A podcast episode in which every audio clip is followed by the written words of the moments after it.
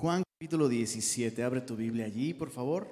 Hemos llegado hasta eh, este capítulo, hoy vamos a terminarlo y con ello vamos a concluir una sección sumamente íntima en la que el maestro literal ha estado eh, completamente enfocado en sus discípulos, preparándoles para lo que viene. Jesús está a punto de abandonarles porque va a ir a la cruz, va a morir por nuestros pecados y después de eso va a resucitar y va a partir a la diestra de Dios.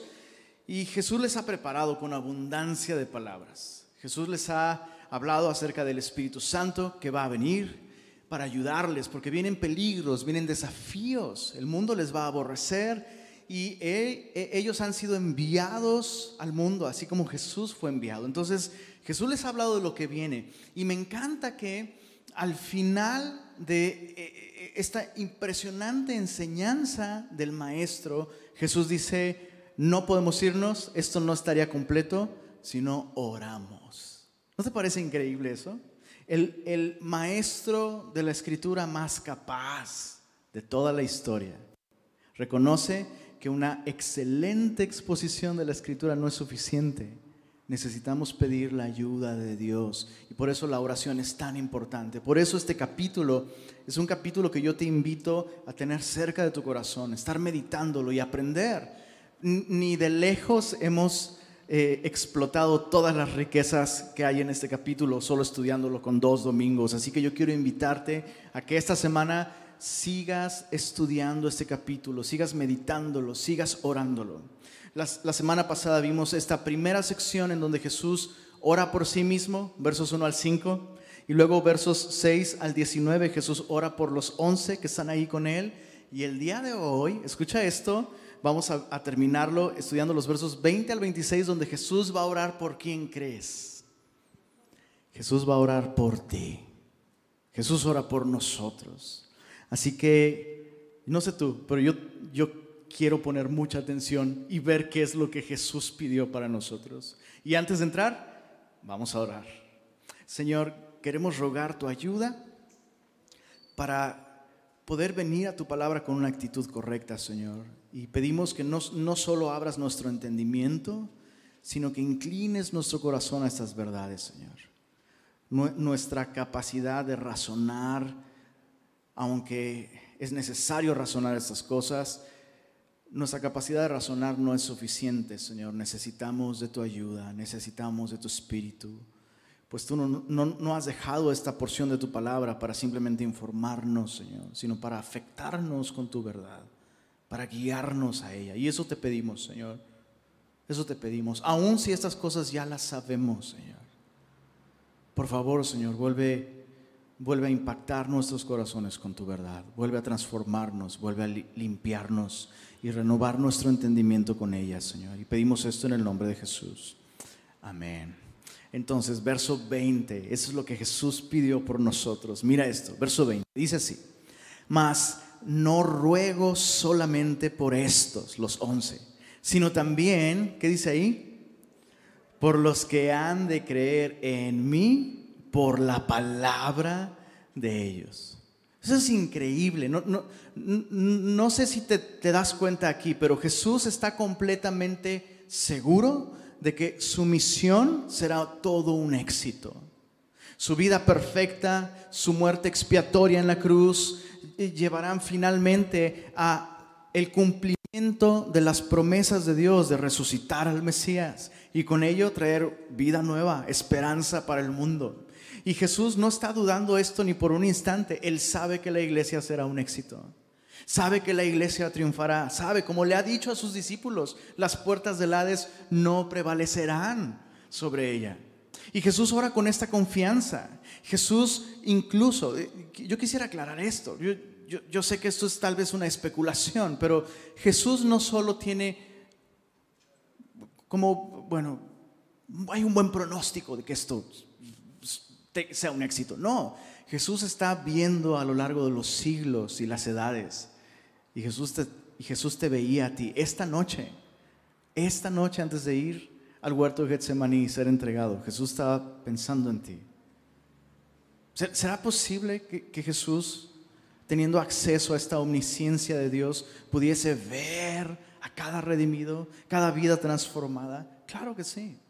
Ahora, lo, increíble es que Jesús no solo está orando, que no, no está orando que las personas crean. Él sabe que va a haber personas que van a creer por el testimonio, por la palabra, la palabra de los discípulos. Pero ¿qué es lo que Jesús pide por nosotros? Mira, aquí está en el verso 21. Para que todos sean uno, como tú, oh Padre, en mí y yo en ti, que también ellos sean uno en nosotros para que el mundo crea que tú me enviaste. La petición de Jesús en esos últimos momentos es una petición de unidad, de unidad para la iglesia. Jesús oró por la iglesia de, modo que el Padre pudiera otorgarnos a todos los creyentes de todas las edades esta unidad perfecta. Una unidad, te dice cuenta ahí en el verso 21, como tú, oh Padre, en mí y yo en ti. Ahora, eso es algo, eso es, algo importante de, de meditar. Jesús pidió unidad no solo porque es importante para Él, o sea, Piensa en Jesús como el Salvador. Nos ha rescatado a todos y cada uno de, aquellos que hemos confiado en su sacrificio. Para Él es importante que estemos unidos, tanto como para ti como papá, es importante que veas a tus hijos unidos. Pero, pero sabes, para Jesús no solo es importante la unidad, la unidad es necesaria para nosotros. Esta unidad que Jesús está pidiendo para nosotros es importante, es una necesidad para nosotros. Y, quiero que meditemos en esto. Por un lado, por un lado, esta unidad ya es una realidad. Es decir, Dios cuando ve a los redimidos con, la sangre de Cristo, Dios no ve iglesias, Dios ve una iglesia. Entonces, por diseño, por la posición que tenemos, gracias a Jesús, todos los creyentes de todas las edades estamos unidos en un mismo cuerpo, llamado la iglesia, la novia del Cordero. Entonces Dios ve a la iglesia y Dios ve una. Eso es maravilloso y esto es una realidad. ¿Por qué? Porque Dios le concede a su Hijo las peticiones que hace. ¿Será que hay alguna oración de Jesús que el Padre no le contesta o que el Padre le niega? La respuesta es no. Dios le ha concedido esa petición a Jesús, pero por otro lado, aunque la iglesia, por su diseño y por la posición que tenemos en Cristo, la iglesia es una, ¿qué me dices de la experiencia? En diseño y en posición somos una iglesia, pero ¿qué me dices en la experiencia? En la experiencia, en la, en la realidad, en el, en el trato, en, en el día a día. ¿Será que la iglesia refleja esta unidad de un modo perfecto? ¿Cómo ven? No, ya, ya nadie dice nada nunca. no, mejor no, siempre me equivoco. Algunos dicen que no. Algunos dicen que no. Otros dicen, ¿cuántos piensan que sí? háganle así. Alguien dice que sí. ¿Cuántos piensan que quién sabe? Háganle así. ¿No? No sé qué dijo. Bueno, siendo honestos, hay cosas que no reflejan mucho la unidad de la iglesia. Ah, ah, ah, hay, ¿sabes? Hay razones por las que la iglesia se divide que no son no son para nada cosas dignas de división. Hay discusiones, hay temas en los que no estamos de acuerdo unos con otros, pero se ha permitido que esas diferencias dividan a la iglesia, incluso el día de hoy. Yo quiero que pienses en esto, incluso el día de hoy. ¿Será que los cristianos están divididos con respecto a las vacunas? Ah. Y ya ni hablamos de política. Extraño los días cuando la iglesia estaba dividida con respecto a temas teológicos importantes. La iglesia en algunos aspectos no refleja la unidad que Cristo pidió para nosotros. ¿Cómo reconciliamos esta realidad de que la iglesia realmente es una, pero por otro lado la iglesia en su experiencia no está, no está caminando en esa unidad? Bueno, muy sencillo. Efesios capítulo 4 nos dice, Pablo orando dice que nosotros seamos solícitos en guardar la unidad del Espíritu. Y eso es clave. Chicos, es, eso es clave, que seamos solícitos en guardar la unidad del Espíritu. Esto nos enseña dos cosas con respecto a la unidad. Número uno, nosotros no la podemos producir. La unidad no la producimos nosotros. Y, sabes, creo que ese ha sido un error muchas veces de la iglesia, intentar producir una unidad por medio de un sinfín de, herramientas, pero la unidad que Dios nos ha, nos, nos ha dado es una unidad espiritual. Es por medio del Espíritu, en el vínculo de la paz. Y el cristiano debe de ser solícito en guardar esa unidad. En otras palabras, hay algo que tú y yo podemos hacer Tú y yo estamos llamados a cooperar con la unidad que Dios ya nos ha dado en Cristo Jesús. este es un tema tan esencial, tan esencial. Esta unidad es una unidad en el espíritu, lo cual significa que es una unidad espiritual. No podemos depender de mecanismos carnales, no podemos depender de métodos o programas humanos para unificar a la iglesia. Es más, escucha esto, ni, siquiera Dios nos ha llamado a una unidad institucional. Eso es algo importante. Incluso si tú visitas distintas semillas, ¿eh? distintas semillas, vas a encontrar diferencias. Y eso es maravilloso. ¿Por qué? Porque Dios no nos ha llamado a una unidad prefabricada, a una, a una unidad que se puede conseguir por medio de mecanismos humanos. Y, esto nos enseña algo muy importante con respecto a la unidad. Quisiera definir qué no es unidad, solo como para tener un poco de claridad. ¿Qué no es unidad de la iglesia? Unidad no es igual a siempre estar de acuerdo en todo. Tú y yo no tenemos que estar de acuerdo en absolutamente todo para estar unidos. No es así. ¿Cuál es el mejor chicharrón de Monterrey? ¿El de la Ramos o el de la San Juan? Error. El de la chicharronería Méndez. Ya la puse en tu mapa. No tenemos que estar de acuerdo en todos. Eso no es algo esencial. No es algo esencial. Ahora, yo, ese fue un, chiste nada más para que despertaras y te rieras un poco y conocieras el mejor chicharrón de Monterrey. Pero hay tantas cosas, incluso bíblicas, que nos dividen y que no son esenciales. Hay algunas cosas en las que sí tenemos que estar de acuerdo para estar unidos como iglesia. ¿Cuáles son esas cosas en las que sí tendríamos que estar de acuerdo? Aquellas cosas que nos hacen cristianos. ¿Qué es lo que nos hace cristianos? Confiar en Cristo como nuestro Salvador. Eso es lo que nos hace cristianos. Creer en el rapto o que no va a haber rapto no nos hace cristianos. Creer, creer que los dones del Espíritu son, son continuacionistas o cesacionistas no nos hace cristianos. Ser reformado o pentecostal o bautista, eso no nos hace cristianos. El tipo de ropa, no nos hace cristianos. ¿Qué es lo que nos hace cristianos? Confiar en Cristo como el Salvador del mundo. Creer en la tierra plana o en la tierra redonda no nos hace cristianos. Creer, creer que la sangre de Cristo cayó en este suelo para el perdón de nuestros pecados, eso nos hace cristianos. En esas cosas tenemos que estar de acuerdo. En las otras, pues, pues puedes tener tu opinión al respecto. ¿Adán tenía ombligo o no tenía ombligo? ¿Puedes creer que hay iglesias que literalmente se han dividido por esos temas? Porque han tomado algo que no es esencial y lo han puesto en el centro. En lo único que tú y yo tenemos que estar de acuerdo es en esto. Tú y yo somos pecadores. No teníamos ninguna esperanza de salvación y es gracias a Cristo que ahora sí tenemos vida eterna. Hemos confiado en Él. Entonces, unidad no es estar siempre de acuerdo en todo. Unidad no es igual, es, es otra cosa importante acerca de qué no es la unidad. Unidad no es igual a estar todo el tiempo juntos.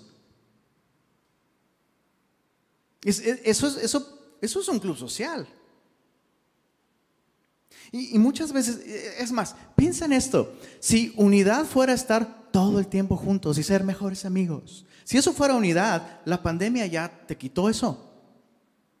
O sea, entonces durante todo un año o más de un año, entonces la iglesia no estuvo unida. Pobre Dios, debió diseñar la iglesia de una mejor manera. Pero no, nuestra unidad no depende de, de estar juntos todo el tiempo. Y, y, nosotros tenemos que tener esta perspectiva clara, que no es unidad. Ahora, perdón, antes, antes de dejar este punto. Ah, entonces no me voy a congregar. No, la Biblia sí me habla de congregarme, ¿verdad? Cuando es posible hacerlo, hay que hacerlo, pero nuestra unidad va más allá de estar todo el tiempo juntos, comer todo el tiempo juntos, hacer carne asada todo el tiempo, jugar todo el O sea, eso, eso es algo divertido, hagámoslo, pero esa no es la base de nuestra unidad. Lo siguiente, que no es, no es unidad. Unidad no es igual a uniformidad. Unidad no es igual a uniformidad. No tenemos que ser iguales.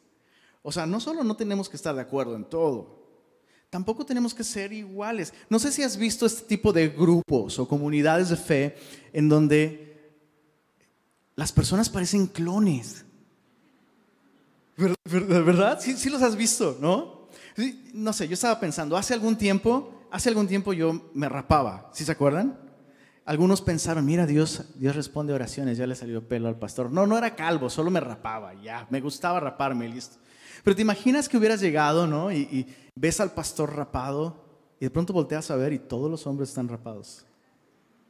Y dices, ah, este es nuevo. ¿Cómo lo sé? Porque tiene cabello.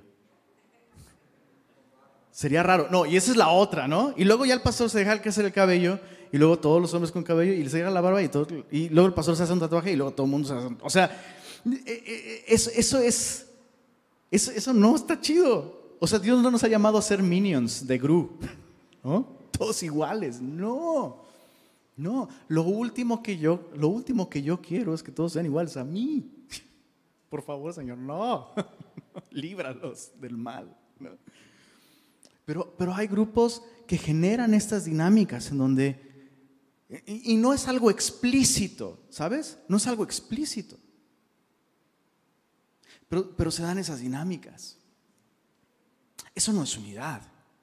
¿Se puede conseguir eso? Sí. Se puede, se puede conseguir grupos homogéneos de esa forma, ¿no? Pero no es, lo, no, es, no es la unidad que Dios tiene en mente. Entonces, si eso no es unidad, ¿Qué sí es unidad? Bueno, veamos, veamos las bases de la unidad de la iglesia en el verso 22. E, esto nos va a describir de qué depende la unidad de la iglesia. Verso 22, la gloria que me diste, yo les he dado para que sean uno, así como nosotros somos uno. Este, versículo es tan profundo. Jesús está explicando aquí en esta oración cuál es la base de nuestra unidad. Y Él lo explica en estos términos. La gloria que me diste, Señor, yo les he dado. Ahora, este capítulo tiene algunos retos de interpretación. Y uno de ellos es la manera en la que Jesús, en esta oración, a lo largo de toda esta oración, Jesús habla en pasado de cosas que están por venir. Por ejemplo, Jesús dijo, la obra que me diste que hiciese he terminado. Pero él todavía tiene que ir a la cruz, tiene que ser sepultado y tiene que resucitar al tercer día. Pero Jesús está hablando de esto como algo que ya, ya, está hecho, ¿no? Y esa es una de esas cosas. Aquí Jesús dice, la gloria que me diste, yo les he dado. ¿De qué está hablando? ¿De qué está hablando? Bueno, tendríamos que entender, en primer lugar, que todos los hombres estamos destituidos de la gloria de Dios. La Biblia explica que por cuanto todos hemos pecado, todos estamos destituidos de la gloria de Dios. Y desde el huerto del Edén hemos visto eso. El hombre fue creado para participar de la gloria de Dios, para disfrutar de la gloria de Dios y, disfrutarla por siempre. Pero el hombre pecó y el hombre fue entonces excluido. Y desde entonces el hombre, escucha esto, esta es la razón por la que el hombre muere. La razón por la que el hombre muere es porque está destituido de la gloria de Dios. Yo sé que leemos estos conceptos y nos parecen como filosóficos. No es así, chicos. El hombre fue creado para la gloria de Dios. Y al ser pecador, el hombre pierde su propósito. El hombre está arruinado por esto. Porque el hombre es pecador. El hombre no puede, no puede ver, no puede disfrutar de, no puede participar de la gloria de Dios. Y, sabes, eso es, esto, esto, es, o sea, cuando Jesús dice, la gloria que me diste, lo que Jesús está diciendo es, al morir en la cruz, yo he permitido que el hombre nuevamente pueda participar de la gloria de Dios. Pero nosotros escuchamos esto y es eh, la gloria de Dios. Incluso, tristemente, es una muletilla cristiana. ¿verdad? Es una muletilla cristiana. Una muletilla cristiana ha perdido su significado. Pero la ausencia de esta gloria, estar destituidos de esta gloria es exactamente la razón por la que cada persona que ha fallecido en este mundo ha fallecido en este mundo. Y quiero que pienses, yo sé que vienes a la iglesia muchas veces con la esperanza de salir animado y Tal vez estás pensando de, ir a esta otra iglesia o el día de hoy. Ahí va Lenin a desanimarnos. No, escucha, esto es importante. Quiero que pienses en tu muerte. Quiero que pienses en tu muerte. Quiero que pienses en tus hijos. ¿Cuál es la razón por la que un día tus hijos van, a morir? Quiero que pienses en la vida del ser humano. Quiero que pienses en la vida del ser humano.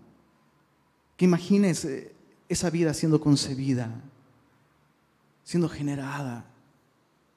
Por, por primera vez hay vida en el vientre de una persona. Y este cuerpo va tejiéndose, va desarrollándose. La primera vez que sus pulmones, cuando, cuando esta criatura nace,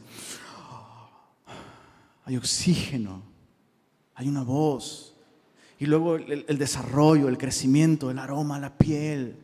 Y ves, ves este pequeñito, tan, o sea, sientes sus manos tan tibias, tan llenas de vida.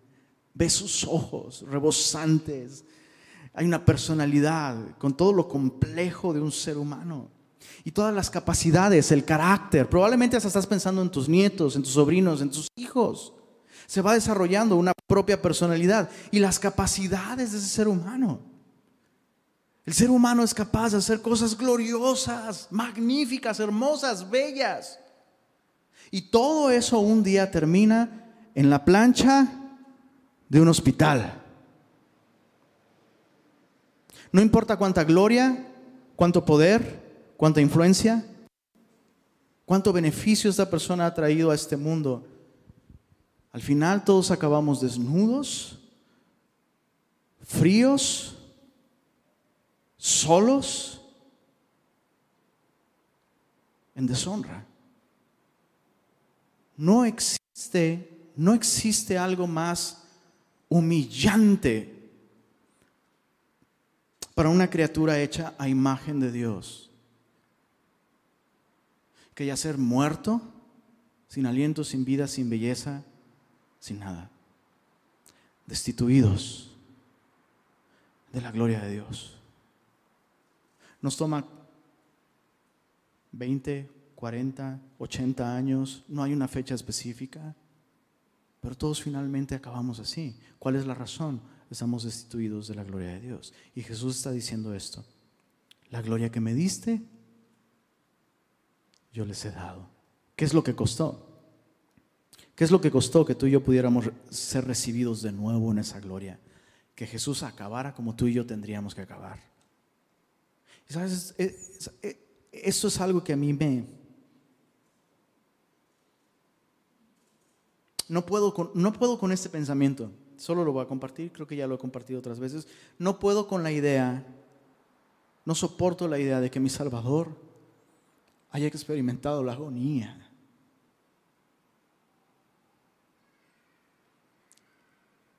haya sentido su corazón dejar de latir. No soporto la idea de que mi Salvador haya muerto físicamente y, y que yo no muera físicamente. Porque esa es una posibilidad. Jesús puede volver el día de hoy y listo. Todos nosotros que hemos confiado en Jesús, si vuelve en este momento, tú y yo ya estamos exentos de la, de la muerte física. Por alguna razón no soporto esa idea. No soporto que mi Salvador haya sufrido esa humillación y haya entrado al sepulcro y yo no. Es, un poco entiendo a Pedro, ¿sabes? Cuando Pedro fue crucificado, él murió crucificado, Pedro puso una petición, por favor, no, no soy digno, no soy digno de morir como mi Señor, crucifíquenme de cabeza. No merezco morir como Él. Y yo no merezco ser librado de algo que, mi Salvador sufrió por mí. Pero eso es algo que ah, nos va a pasar a algunos. Eso es, eso es lo que nos une, chicos. Es esta realidad es la que nos une. Esta realidad es la que nos hace hermanos, hijos de Dios. Ninguna otra cosa entra en esta ecuación. Solo la sangre derramada de Cristo. Jesús siendo avergonzado en una cruz. Muriendo solo, abandonado, desnudo, como un criminal. Para que tú y yo recibiésemos vida. Esa es la base de nuestra unidad. Eso es lo que nos une. Pero hay otra cosa. Jesús no solo se refiere a la gloria que me diste, les he dado para que sean uno, sino, dice el verso 22, así como nosotros somos uno. Y ese es otro aspecto de nuestra unidad, el carácter de la relación entre Jesús y su Padre. La unidad que estamos llamados a tener es una unidad semejante. Por eso Jesús dice, que sean uno, así como nosotros somos uno. Ahora, ¿en qué sentido Jesús y el Padre eran uno? Bueno, el, Hijo se sometía voluntariamente al Padre y eso es, algo, eso es algo importante. Los cristianos están llamados a someterse unos a otros. Estamos llamados a someternos unos a otros. Hemos visto a Jesús en esta oración rindiendo cuentas al Padre. Eso es impresionante. Siendo que Jesús es igual al Padre en valor, en dignidad, en naturaleza, es igual al Padre, pero esta sumisión es una sumisión voluntaria. Y, yo, quiero explicar esto una vez más. La iglesia necesita cuidar de la iglesia. La iglesia necesita someterse a la iglesia. Esta unidad no puede producirla el pastor. Cristianos maduros van a rendir cuentas voluntariamente voluntariamente. No quisiera que alguien pensara, ah, el pastor dice que tengo que rendir cuentas, entonces voy a hacer una cita cada semana con él para rendirle cuentas. Digo, si quieres platicar conmigo, yo estoy para servirte, pero eso se refiere a una cuestión voluntaria, en donde tú involucras a otras personas en tu vida, personas cristianas, y realmente muestras quién eres. No podemos estar unidos si estamos ocultándonos y escondiendo aspectos de nuestra vida y nuestra persona, compartir nuestras luchas. E, e, e, eso es parte de rendir cuentas. El Hijo rendía cuentas al Padre.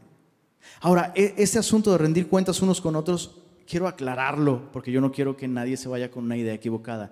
No es una cuestión de jerarquía, ¿eh? No es una cuestión de jerarquía.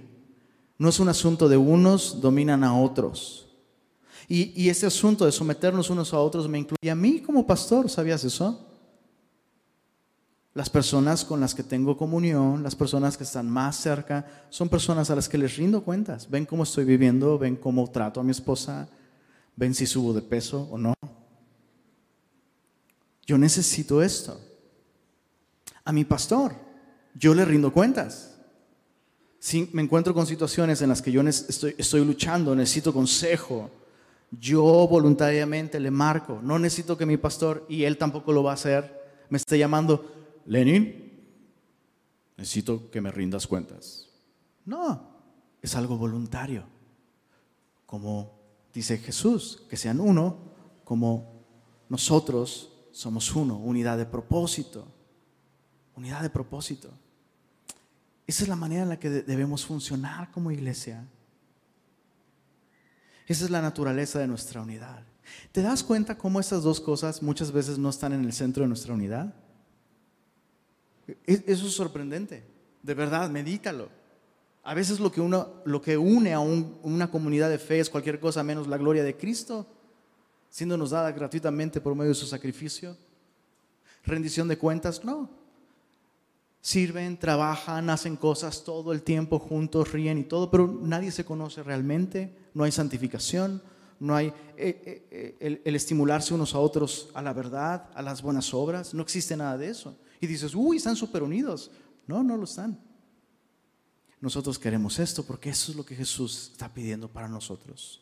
Bueno, terminemos verso, verso 23 dice, yo en ellos y tú en mí, para que sean perfectos en unidad, para que el mundo conozca que tú me enviaste y que los has amado a ellos. Mira lo que dice ahí, como también a mí me has amado. Eso es increíble. Jesús nos deja ver aquí que la unidad por la que Él está orando tiene un propósito. No solo que nosotros podamos entrar en esta relación con el Padre, sino también que nosotros podamos ser herramientas de la gracia de Dios para alcanzar a un mundo perdido. ¿Te diste cuenta aquí? El propósito de la unidad es, en el verso 21 Jesús dice, que el mundo crea que tú me enviaste. En el verso 23 que acabamos de leer, dice que el mundo conozca que tú me has amado a mí, que los has amado a ellos como a mí me has amado. Hay algo en este tipo de unidad, en este tipo de unidad, que es de testimonio para el mundo. Ahora, antes de dejar este versículo, hay muchas razones que la gente puede dar para no creer en Jesús. Y este versículo no está diciendo, no está diciendo que es que realmente es la culpa de la iglesia si alguien cree o no cree en Jesús. Porque al final, la verdadera razón, la máxima razón por la que alguien rechaza a Cristo es que la luz vino al mundo, esa es la condenación, que la luz vino al mundo y los hombres amaron más las tinieblas que la luz. Al final, esa es la razón verdadera por la que una persona rechaza a Cristo. Pero no les demos pretextos. No les demos pretextos.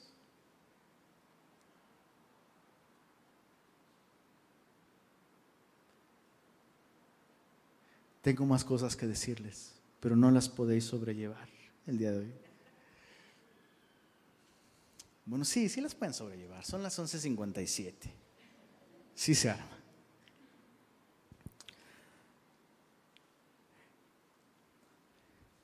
Piensa, en la analogía del matrimonio, ¿ok? ¿Cuántas personas han sido testigos de un estilo de vida desastroso en torno al matrimonio, ¿no? ¿Cuántas, no sé, pienso en el chavito que el papá o la mamá se casó, se divorció, se casó, se divorció, se casó, se divorció, se casó, se divorció, se casó, se divorció, se casó, como la mujer samaritana, ¿no? Y, algo común en un escenario así es que el chavito va a decir, yo no creo en él. Ahí está. Exacto. No creo en el matrimonio. ¿Por qué? Pues se casó, se divorció, se casó, se divorció, se casó, se divorció. Bueno, si así de doloroso puede ser el divorcio de un matrimonio, ¿cómo, ¿cómo será el divorcio de un cristiano con su iglesia local? Se casó con una, se divorció. Se casó con otra, se divorció. Se casó con otra, se divorció. Se casó con otra, se divorció. Se casó con otra, se divorció. Y mientras está todo ese drama, la gente a la que le ha predicado el Evangelio está viendo eso. Hmm. ¿Y como para qué quiero ir a esta tu iglesia número 7? Si te la has pasado hablando pestes de cada iglesia de la que sales. Ahora tú y yo sabemos, la verdadera razón por la que esa persona no confía en Cristo es porque la luz vino al mundo, pero esta persona está amando más las tinieblas que la luz. Pero tú ya le estás dando un pretexto para evadir la razón verdadera. Y, quiero aclarar otra vez, eh, a, veces me desgasto mentalmente tratando de pensar las cosas que debo aclarar. Uno pensaría que es bastante claro, pero no, está de más aclararlo. No estoy diciendo que cada persona que se ha cambiado de iglesia está mal. Estoy hablando de este estilo de vida, de este estilo de vida en el que aún alguien no cristiano te diría, oye, eso no está chido, eso no está padre. Ni a mi dentista lo he cambiado tantas veces y, o sea, es un dentista.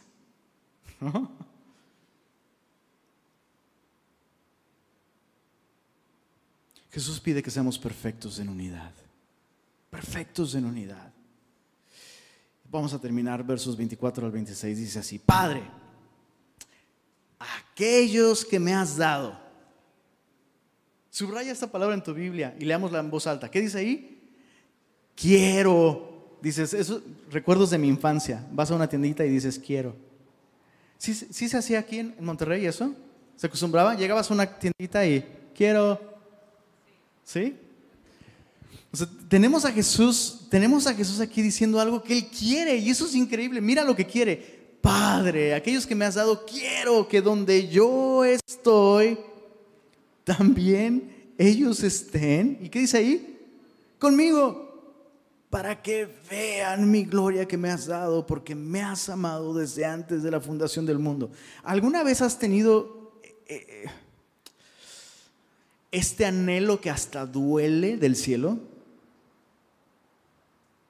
Y, no me refiero a esta actitud de ya, ya quiero irme de aquí, ¿no? Dices, en la pandemia, a, los, a las dos semanas del encierro yo ya decía, Señor, ya, ¿no? Llévanos.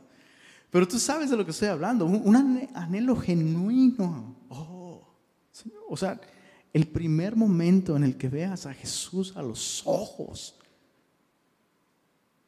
el primer momento en el que puedas escuchar su timbre de voz, sus cuerdas vocales, escucharlas sonar. Aime, bienvenida. No sé cómo sea la voz de Jesús, pero estoy seguro que no te vas a decepcionar. Abrazarlo por primera vez, oler su aroma. Anhelamos el cielo. Bueno, te puedo asegurar algo. Bueno, ¿sí alguien anhela, el cielo? ¿Sí?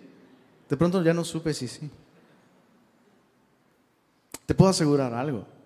Ni el anhelo de todos nosotros sumado puede igualar el deseo que Jesús tiene de que tú y yo estemos ahí con Él. Por favor, léelo de nuevo. Padre, aquellos que me has dado, quiero, quiero que donde yo estoy, también ellos estén conmigo. Y mira esto, vemos de alguna manera un rasgo, un rasgo casi infantil en Jesús aquí, para que, para que vean mi gloria. Es increíble. Es, como el niño que sabe todo lo que el padre le ha dado. Su cuarto está lleno de estos regalos maravillosos y el chavito quiere que sus amiguitos estén ahí con él para que vean. Mira todo lo que mi papá me ha dado. O sea, los discípulos vieron a Jesús transfigurarse en el monte y Jesús probablemente está pensando, no, estos cuates se sacaron tanto de onda. Les voló la cabeza ver y eso fue solo un... No, oh, papá, no, ya, quiero que llegue el día en que estén y vean. Y eso es, lo, eso, es, eso es lo que debiera unirnos a ti y a mí. El anhelo de estar con Jesús un día. El anhelo de ver su gloria. Ahora, no sé tú, a mí lo que me pega demasiado es esta idea. Jesús realmente quiere que yo esté ahí. Jesús realmente quiere que tú estés ahí. pagó un precio altísimo por ello. Padre justo, dice en el verso 25, Padre justo, el mundo no te ha conocido, pero yo te he conocido y estos han conocido que tú me enviaste. Y les he dado a conocer tu nombre. Recuerda que en la Biblia cuando se habla del nombre, especialmente, especialmente cuando se habla del nombre de Dios, no se refiere al nombre como tal, Yahvé, sino se refiere a el carácter, la persona. O sea, se refiere a conocer a la persona realmente. Eso es, dar a conocer el nombre. Y Jesús en esta oración ha, ha dicho dos cosas bastante importantes con respecto al Padre. ¿Quién realmente es el Padre? En el verso 11 Jesús llamó al Padre, ¿Padre qué? Padre Santo. Y en este versículo, verso 25, Jesús le ha llamado al Padre, Padre justo. Eso, es importante. Y, aún más cuando, aún más cuando observamos que Jesús está declarando algo que es así, el mundo no ha conocido a Dios. Cualquier idea, cualquier idea que el mundo tenga, y por mundo me refiero a todas las personas que no han confiado en Jesús. No importa si han leído la Biblia, no importa si son teólogos, es posible ser teólogo y no confiar en Jesús. El mundo no ha conocido al Padre. El mundo no conoce a Dios. Y por tanto el mundo no sabe amar, porque Dios es amor. Y el que conoce a Dios ama, porque Dios es amor. Pero Dios, Dios es amor bajo la suma de todas estas cosas. Dios es santo, por eso Dios es amor. Porque el amor no hace nada indebido. Dios es Padre justo. Por eso Dios es amor, porque el amor no se goza de la injusticia, el amor se goza de la verdad. Entonces, esto es gigantesco. Al mundo le encanta el Padre amoroso en los cielos. Pero no puedes tener una relación con un padre amoroso que no es un padre santo y que no es un padre justo. ¿Qué clase de amor podría darte un padre injusto? Eso no es amor. Y Jesús está orando aquí en base a esto. El mundo no te ha conocido, pero yo te he conocido, y esos te han, conocido que tú me enviaste. Y chécate eso, el verso 26. Y les he dado a conocer todos estos aspectos de tu carácter, de tu nombre, y lo daré a conocer aún. Está hablando de la cruz, porque en la cruz tenemos la mayor manifestación del nombre de Dios. Toda su justicia, toda su sabiduría, toda su gracia, toda su ira por el pecado, toda su misericordia. Todas estas cosas son manifestadas plenamente en la cruz del Calvario. Y Jesús está diciendo, al ir a la cruz, yo daré, aún daré a conocer tu nombre. Ahora mira, ¿para qué? Para que el amor con que me has amado esté en ellos. Y eso es tan importante. Y yo en ellos. Al final Jesús no está haciendo una petición. Jesús está simplemente conversando con el Padre y está haciendo esta declaración. Estos sí me han conocido y les he dado a conocer tu nombre y lo daré aún para que el amor con que me has amado esté en ellos. Y terminamos con esto. No es posible experimentar la unidad sin amor. ¿Estás de acuerdo? No podemos estar unidos si no nos amamos.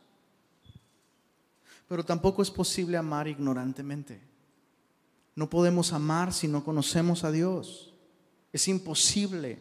El amor cristiano no es un amor que ignora quién es Dios. Lo que Jesús está enseñando aquí es que no estamos llamados a unidad a cualquier costo, especialmente unidad a costa de la verdad, unidad a costa de la santidad, unidad a costa de la justicia. Eso no es la unidad a la que estamos llamados. Estamos llamados a estar unidos en un amor que como Dios es justo, como Dios es santo. Terminamos leyendo estos versículos solo para tener claro esto.